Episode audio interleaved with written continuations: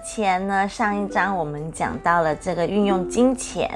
那运用金钱是，呃，因为跟我们生活相当的有关，我们这所有的生活用品啊，都其实都跟金钱有关。那它的支配，它的运用，那就是相当重要的。当然，还有一个部分很重要，是我们要透过记录，我们将我们的钱运用到哪里。每一天你怎么使用？那把它做好一个记账的一个动作呢，也会有助于我们去行这个检检视我们自己的这个用度。那在我们做了规划之后，呃，不管其实什么事情都要做规划。那我们的人生呢？我们的人生。该如何朝向自己想要的方向前进呢？那接下来就是我们这一章啊，我们进入到第五块棉花糖，就是达成目标的蓝色棉花糖。那为什么我们要对自己的人生有所期盼以及设立目标？那我们待会儿就会在这个导读当当中听见。好，阿瑟叔叔的故事。阿瑟是谁呢？阿瑟就是，呃，乔纳森，就是丽娜，呃，珍妮佛的爸爸的司机。好，嗯，丽娜每回听见珍妮佛和爸爸说话的时候，总是暗自的羡慕。丽娜和她的妈妈相依为命，在家里能够说话的对象就只有她妈妈一个人。可是呢，她的妈妈总是忙着工作赚钱，因为必须养活自己跟她的孩子。两个人根本就很难有机会好好的聊天。丽娜很羡慕珍妮佛，他们是她是有钱家的孩子。不过她更羡慕不已的是，她可以有人说说话，然后呢，再从中学到一些道理。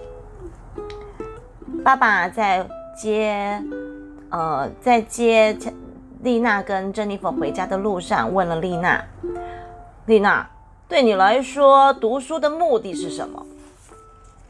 丽娜对于这个突如其来的问题，虽然有一些错愕，但是仍然仍然是十分镇定的回答。她说：“这个嘛，将来长大以后，我希望能够进广告公司上班。我觉得呢，广告这个行业啊。”能够让我尽情的发挥创造力哦。也许呢，上班工作是一件很忙碌的事情，但我希望可以享受工作。我想要先在广告公司打好基础，然后存一点钱，大概三十五岁的时候，我自己就可以开一间属于自己的广告公司。到时候，叔叔。你可以考虑一下投资我的公司哦。呵呵，嗯，这么有前途啊！我还以为丽娜只是个小女孩，没想到哎，原来已经是个很有想法的熟女了呢。不过呢，至于投资这件事啊，等到时候我们再来考虑喽。因为呢，我必须要看看三十五岁的丽娜究竟累积了什么样的经历，而且呢，我必须要先观察那个时候你擅长的是哪一种类的广告，又适合走哪一种领域才能投资得下去啊？总不能因为大家都是好邻居就靠友情投资嘛，是不是？那是当然的，叔叔。哼，到时候我一定会先拿我的创业计划书给您看看哦。不过我有可能提前在二十岁就创业了，也说不定啊。哼哼。珍妮佛这时说：“丽娜，你那么喜欢看园艺类的书籍，或许真的可以成功诶。”对于珍妮佛的这一番话，丽娜不置可否的回应。哦，那只是我的一个兴趣啦。现在我跟妈妈住的那间房子庭院太小了，目前只能种一些水仙花、小雏菊这类的小花。不过或许将来会有机会搬到大房子住，到时候啊，我一定要把庭院布置得很漂亮，让院子里开满美丽的花儿。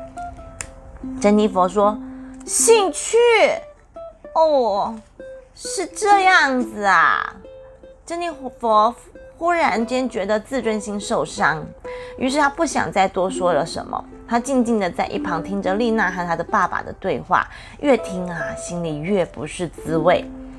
珍妮佛心想：这算什么嘛？到底谁才是我爸爸的女儿啊？哼！直到车子开到了游泳池的大门口，珍妮佛都沉着一张脸，没有再开口说话。虽然知道丽娜平常就很喜欢看报章杂志刊登的广告，但珍妮佛并不知道，原来是她长大之后想要从事广告方面的工作。之前只是很单纯的以为她是因为喜欢广告里面的模特儿，她才去看那些广告的。丽娜和乔纳森继续谈论着有关广告方面的话题。爸爸说：“丽娜，你是不是有在广告公司上班的亲戚呢？在你这样的年纪，居然对广告知道这么多，真是不简单呢。你现在才十一岁，对吧？”“嗯，马上就要十二岁了。我家里并没有人在广告公司上班，我只是平常就爱看一些跟广告。”有关的报章杂志啦，嗯，况且如果有什么想要了解的资讯，我可以上网去查。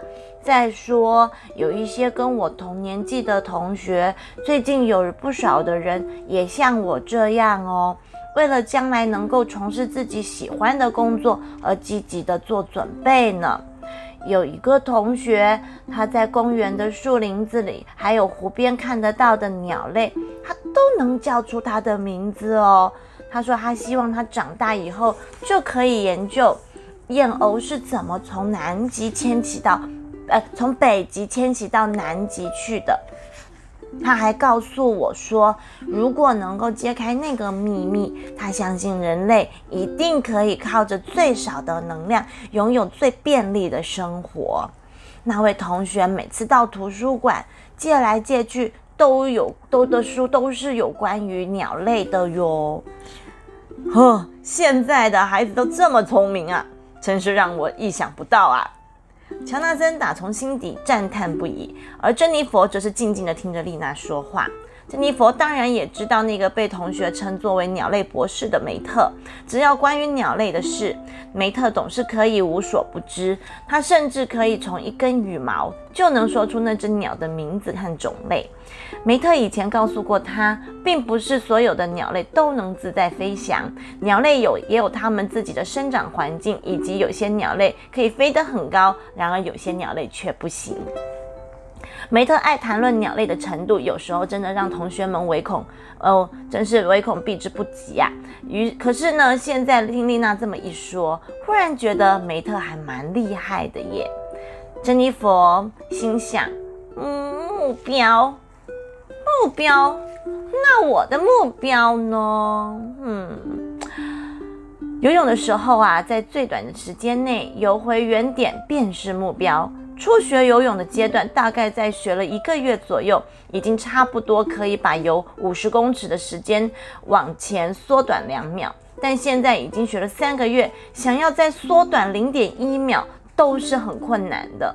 游泳选手总是不断的努力，就是为了能够再再少零点一秒。珍妮佛这才了解到，原来每个人都有自己的目标啊。在女子更衣室入口卖饰品的短短几十分钟里，珍妮佛仍然是不由自主地思考着关于目标的问题。珍妮佛心想：“嗯，既然如此，那我呢？将来长大是不是该从事卖饰品的生意呢？好像是挺适合我的个性，而且一定能赚很多的钱。不过，我将来的目标……”难道就真的只能卖饰品吗？是这样子吗？珍妮佛独自想了好一会儿，越想越觉得烦躁。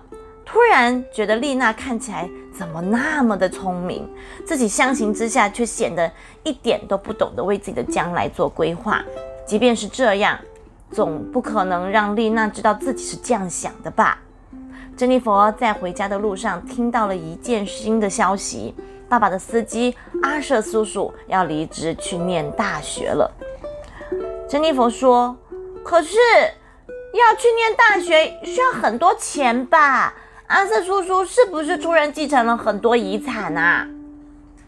爸爸笑着说：“ 并没有，只不过呢，阿瑟叔叔现在有足够的能力，要靠自己去完成这件事了。”没想到他竟然会在我完全没有察觉的情况下努力了这么久。等一会儿，他在晚餐的时间会去向你母亲道别。有什么问题，到时候你可以再问问他哦。丽娜并不认识阿瑟叔叔，于是就向珍妮佛打探了一下。珍妮佛说：“阿瑟叔叔是我爸爸的司机啊，可是呢，他好像突然决定要去念大学哎。那个叔叔看起来，嗯，看起来就不像是太喜欢念书的人呢。这个嘛。”阿瑟若是知道你这么说，一定是很伤心的，珍妮佛。不过呢，现在的阿瑟是一个脱胎换骨的人，因为我也跟他分享了关于棉花糖的故事。珍妮佛感到十分好奇，她想知道阿瑟叔叔叔听了棉花糖的故事之后，在想法上究竟有什么样的改变。大约快要到晚餐的时间，阿瑟来到了珍妮佛的家里。他换掉了司机的制服，身穿了一件条纹外套，看起来跟平常相当的不一样。妈妈说：“哦，快进来，快进来！啊，我听我先生说你要离职了，我实在是很舍不得呢。”珍妮佛的妈妈领了阿瑟来到了客厅，这是阿瑟第一次进到老板家的客厅。阿瑟一看见了珍妮佛，便露出了开心的笑容。小姑娘。你的游泳课学得如何啊？珍妮佛一下子就挨近了阿瑟身边坐了下来。嗯，叔叔你好吗？我已经在这里等你好久了耶！我想要为你做一个专访。哦，什么专访？我我那我是不是该去美容院敷个面膜，settle 一下再来啊？董事长怎么会突然要做专访呢？我今天只是纯粹来向夫人道别的。哎呦，你用不着担心，哎呀，不会有人来给你照相的啦。只不过呢，我们家珍妮佛啊，希望你能告诉他你是怎么有这样的转变的。阿瑟叔叔，我也听我爸爸说过棉花糖的故事哦。你真的是因为那个故事才下定决心去念大学的吗？哦，珍妮佛，对我来说，这样的决定其实并不像你说的这么容易耶。这是我经过几番思考之后才下定决心的哦。当我还是高中生的时候，我就急着吃掉了自己根本负担不了的棉花糖。那个时候啊，我真的很想要有一部很拉风的车子，载着我的女朋友到处游山玩水，去兜风，哇，很很很棒哎。后来呢？高中的生活啊，我总是忙着打工，然后来负担我这个昂贵的汽车贷款，然后维修费以及保养费，根本就没有多余的时间去去念书啊。后来呢，我没有考上大学，也没有能够找到一份稳定的工作。司机当久了，想要交一个条件不错的女朋友，根本就是不可能的事情。这么说，一部拉风的车子。可以说是一块很危险的棉花糖耶。爸爸说：“阿瑟，你想要喝点什么呢？是呃热红茶、龙舌兰酒，还是清凉的柠檬汁呢？”看见阿瑟似乎陷入了回忆里，乔纳森就这样问他。阿瑟说：“是董事长。”既然我在跟小小姐聊天，我想我还是喝个柠檬汁比较恰当。阿瑟非常高兴能够和珍妮珍妮佛聊天，从来就没有人像珍妮佛这样如此津津有味地听他说话。董事长告诉过我，他的高中时代和我完全相反，十年来知足地开着一部老旧的车子代步，努力用功考上了一流的好大学。从大学毕业了，就进入一流的大公司服务。我在念高中的时候，压根没想过我人生其实是一场漫长的旅行。我只以为啊，只要我自己喜欢，就没什么好顾虑的了。从来都没有好好想过自己的将来还有什么更多的棉花糖在等着我。幸好现在我知道了，也不算太晚。你说是呢？是吧？我能比叔叔更早听到棉花糖的故事，突然间觉得我很幸运哦。没错，珍妮佛。不过呢，叔叔还另外学到了，明白道理还有实际的执行跟行动是两件事。我知道，我知道，虽然我也知道勤劳是一件很重要的事情，但我每天早上光要提早五分钟起床，哦，就觉得好困难呢。不过，如果我干脆每天早上都提早十五分钟就起床的话，我就能够准时收听西班牙文的广播教学哦。呵呵，董事长啊，您的女儿好像很贪心哦。阿瑟看着珍妮佛聪颖的眼神，开玩笑这么说道。爸爸和妈妈希望阿瑟和珍妮佛不受拘束的尽情聊天，于是啊，刻意的坐得比较远。叔叔，爸爸还有跟你说过什么别的故事吗？董事长还告诉了我关于两个运动选手的故事哦，其中一位选手啊叫做赖瑞伯德。赖瑞伯德是很有名的选手吗？爸爸怎么都没有跟我讲这个故事呢？珍妮佛向爸爸的方向斜睨了一眼，爸爸只是静静的微笑着。兴高采烈的阿瑟并没有受到任何的影响，一股脑儿的继续说他想说的内容。一听到这种连乔纳森都没有向自己女儿提到的故事，他就更想要把握机会，好好的表现一番。他是波士顿。塞尔蒂克职业篮球队里面很活跃的一一个选选手，虽然呢现在已经是名列篮球殿堂的有名选手，但是呢，当他还只是一一名默默无闻的新晋选手，不像现在受到大家注目的时候，听说啊，他每天都练习投三百颗球哦。即使在他成名之后，他依然维持这样的习惯。不止如此。在每一次的比赛当天，他都会提早两到三个小时到达比赛的现场，然后非常仔细的检查地板。干嘛要检查地板啊？那又不是篮板。是啊，听说赖瑞伯德认为地板只要有一点点的受损的地方。在他手中控制的球就很有可能会偏偏离方向。我相信你也知道，篮球这种比赛，哪怕只要是零点一秒，都有可能是胜败的关键。如果呢能事先先掌握球在地面上弹起的瞬间会往哪个方向去，对选手而言应该是非常有利的。所以我在想呢。这应该也就是他总是习惯在比赛前先检查场地的地板的原因。哇，他真是一个好用心的选手哎！一个礼拜后的比赛，若还是在同一个场地，听说他还是会非常谨慎的再检查一次地板哦，因为在任何时候地板都有可能遭受到其他的磨损。哇塞，好了不起哦！赖瑞伯德懂得事先多用一点心在别人忽略的小事上，并持之以恒地维持这样的习惯，而不是在事后抱怨球盘偏了，害他输了比赛。这就是今天他能比别人成功的地方。比起空有与生俱来的天分，以忍耐还有勤劳创造自我成功的人，不是更了不起吗？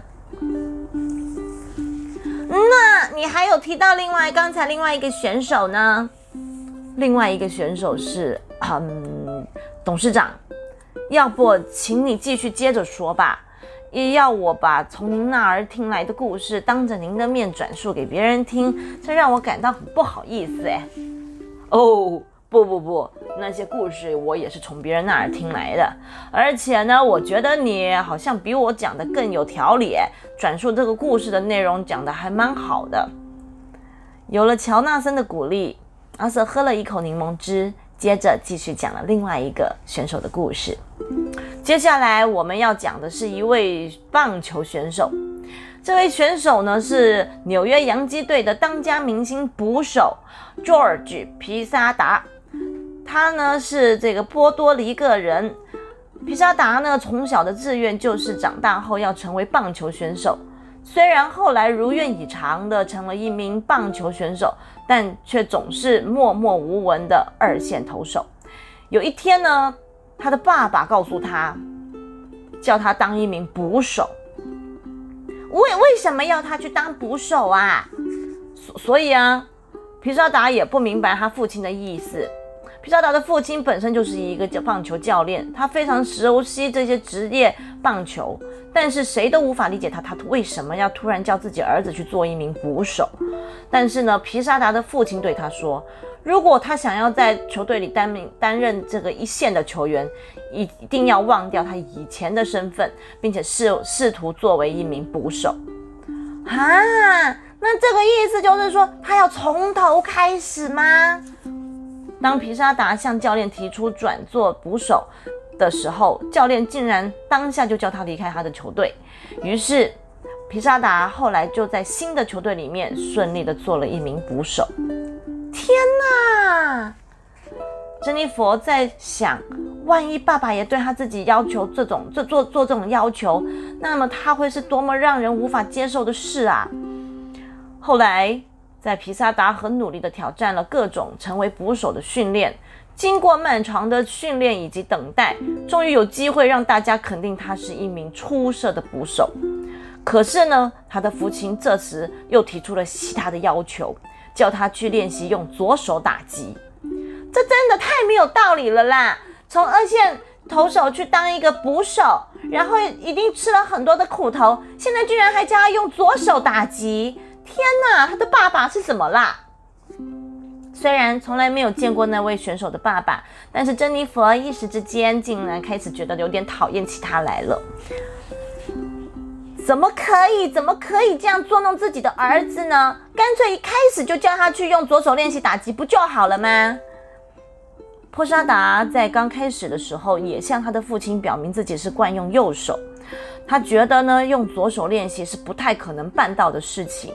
但是他的父亲这次还是像上次一样，告诉他，如果呢你想要成为一线的球员，就必须要能够用任何一只手去击打，还叮嘱他一定得这么练习。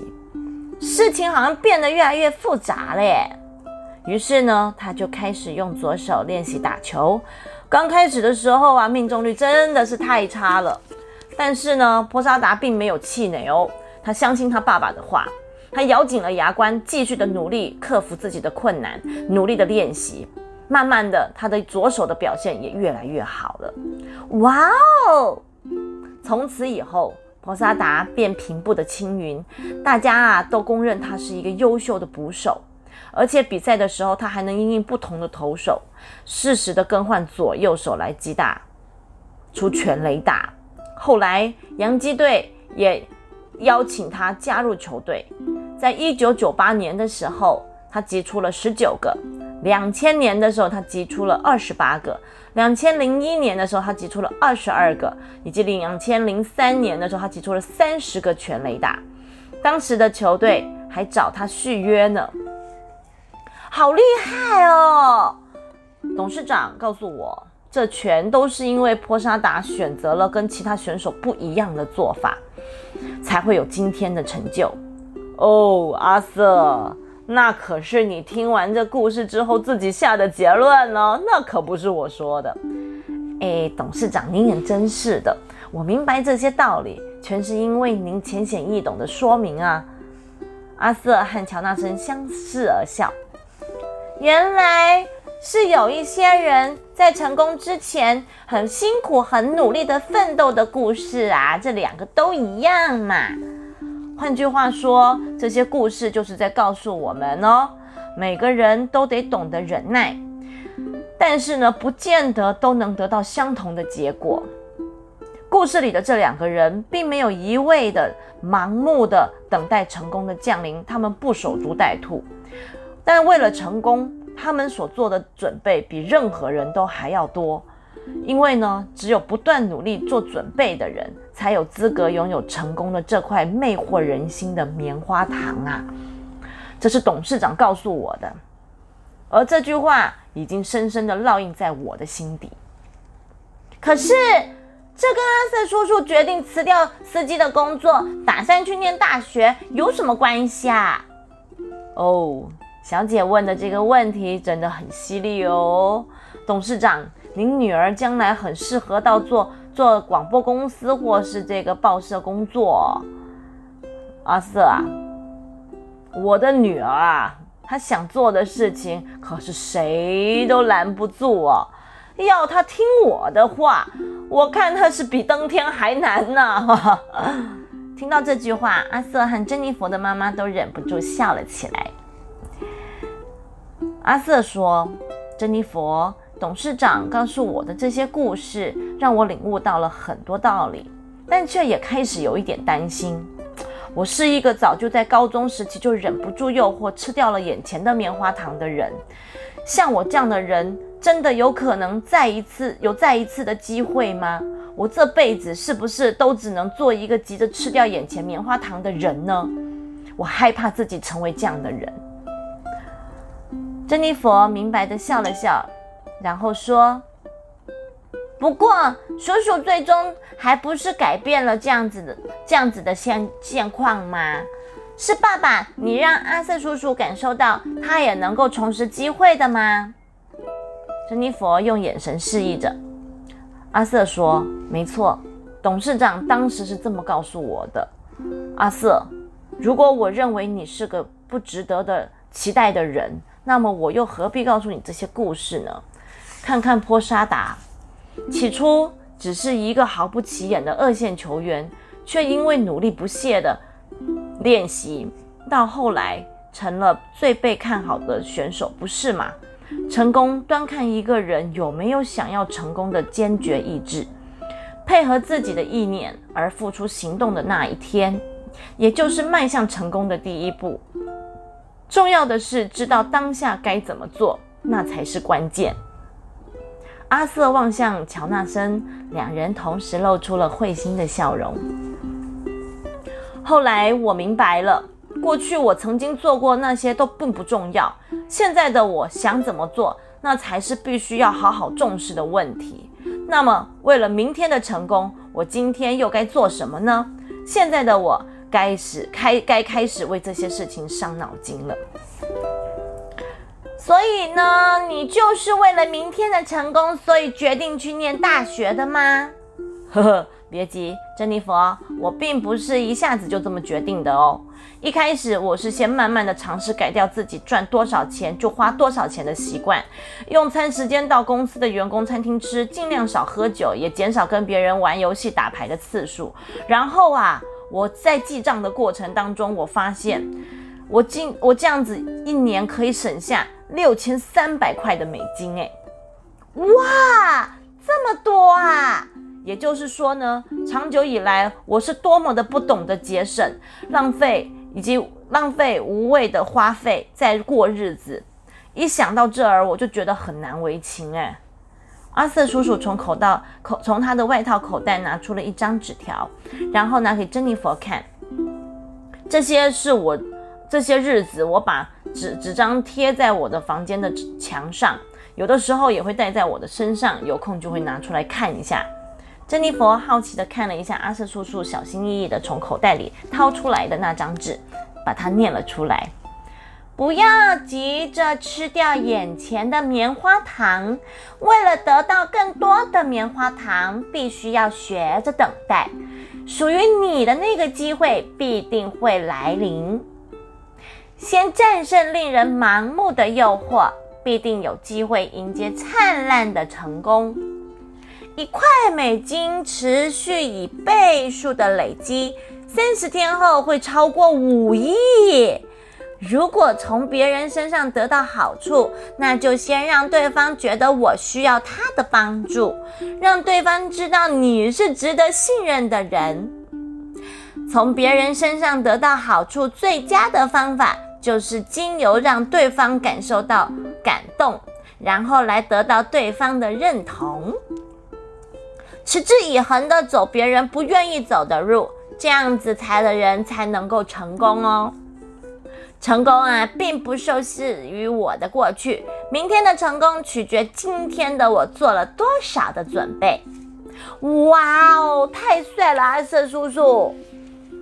上面写了一块美金，每天以倍数的累积。三十天后就会有五亿的美金，这是什么意思啊？如果呢每天呢都多一块美金，那么两天就会多两块美金，再过一天就多四块的美金，然后呢再变成八块的美金。照这样下来，累积三十天后，差不多就有五亿三千六百八十七万九百一十二块美金喽。真的吗？哇，好厉害哦！叔叔，你已经踏在成功的路上了耶！恭喜你啊！谢谢你，小姐，我该离开了。董事长还有夫人，请二位多保重，下次有空我再回来拜访您们。阿瑟拥抱了一下乔纳森，便往玄关走去。珍妮佛无意间听见了阿瑟在门口对乔纳森说的话：“董事长。”您给我的那笔钱，我一定会好好的运用的。我真的没有想到您会给我这么多的钱，您的大恩大德我永生不会忘记。谢谢您。不知不觉到了珍妮佛该上场就就寝的时间了。珍妮佛向正进门来帮她铺床的妈妈问道：“妈妈，爸爸为什么要给阿瑟叔叔一大笔钱呢？”你爸爸说啊。见到阿瑟叔叔有这么大的改变，让他感到非常的高兴，还说呢，阿瑟叔叔一直都很认真的工作，所以有资格得到那些棉花糖。你爸爸见到阿瑟叔叔这么努力的准备念大学的费用，那笔钱啊是用来鼓励他的。如果那些钱能够为一个人带来正向的影响跟肯定，那是非常值得的哟。我喜欢的笔记本，爸爸都不给我买，零用钱也舍不得多给我一点点，真的实在是哎，哼，珍妮佛啊，你阿瑟叔叔认真的态度感动了你爸爸。要是啊，你也能够努力做做一些事情，然后感动你爸爸，我保证啊，你要多少零用钱，一毛我都不会少给你。晚安了，亲爱的。珍妮佛躺在床上，闭上了眼睛，仔细地斟酌了起来。我最好也设定一个目标，然后再一步一步地去做准备。首先呢，我想我应该先设立一些小目标。这次的期末考，我一定要在六个科目中至少有五科拿到 A。最大的目标，我想再来想一想，再决定吧。说到这边，我们的故事就到告一个段落了。这是今天的章节第五块棉花糖达成目标的蓝色棉花糖。在这个章节里头呢，呃，我们看到了。爸爸是一个很擅长说故事的人。其实，在我们身边都有很多很励志的故事，其实是值得我们来收集啊，以及运用的。那不管是给孩子看，不管是小朋友自己看，或者是我们透过机会讲给孩子们听，那都是一个很好的激励他们的一个好的教材。那一些很有名的人。他们的故事之所以他们会有名，都是因为他们透过了努力，得到了后面的成功跟结果。那虽然这些结果往往是我们很羡慕的，但其实，在我们的生活当中，不只是这些名人，在很多很多很努力的人当中，这些都是他们的过程。我们没有办法期待自己可以得到一个我们从来没有去好好经营、努力付出的。的这个结果，我们没有办法获得没有努力而得到的结果嘛？是不是？所以呢，这些励志的故事其实每个人都很喜欢，但重点就在于，呃，阿瑟叔叔在故事里头说到的，呃，我们知道了，我们理解了一些概念，我们知道某些事情的重要性，这固然重要，但是重点。还有一个很大的问题，就是执行的能力。我们要能够确实的去执行我们的我们想要的目标，那一步一步去完成它，才有办法达到我们最后想要的结果。那这就是一个很一一个很有趣的一个故事啦。那我觉得，不管是洋基队的棒球选手，这个是一个很有名的故事，呃。另外一个就是篮球选手。那这些东西都告诉我们，我们得养成一个很好的习惯，凡事做好预备、准备，努力的准备，认真的经营，然后这个是一个很好的态度。好，那其实我我我觉得就是很多时候我们人不用很聪明，我我们只要有一个很好的态度跟品格。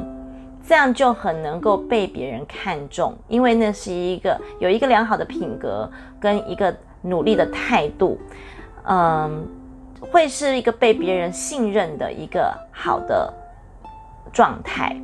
那很聪明固然很重很好，但是聪明的人如果他没有办法懂得努力的话，或者是他没有办法做好很多的预备。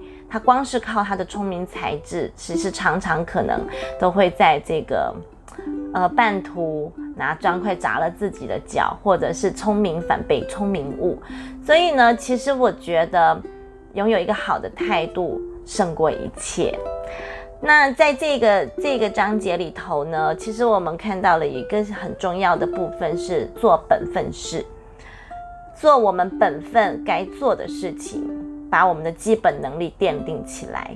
那身为一个学生，我们该做的是什么呢？我们的义务是什么呢？我们的本分是什么呢？那就是读好书，把你可以做好的事情做好，功课做好，尽自己的力量把它做到能够做好的程度，就尽力把它做好，不用让别人操心，因为这是我们的本分。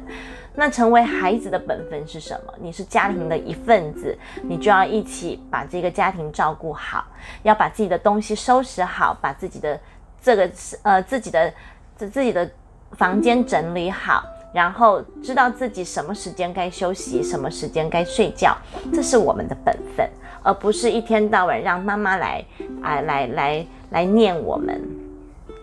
那每个人都有每个人的本分。妈妈有她的本分，所以她也要来告诉你，你该如何生活，这是她必须教导你的，这是她的本本分。她要照顾你，她得，嗯，给你一个安全的环境，让你有健康的食物去去去进食，让让你能够有好的成长。所以这是妈妈的本分，妈妈该做的事情。那每个人都有自己该做的事情，建立好这个这个概概念，然后。呃，为自己该做的事情、该付出的事情尽一份心力，我觉得这个是啊人生最基本的一个部分。当我们都能够做好这些事、本分事的时候，未来你要进行你自己的目标、你的你你想要达到的一个成果，那就不会是太困难的事情。那我觉得每个人都应该在呃。都呃，不管你是什么年龄，都应该为你的未来去做一点点的思考。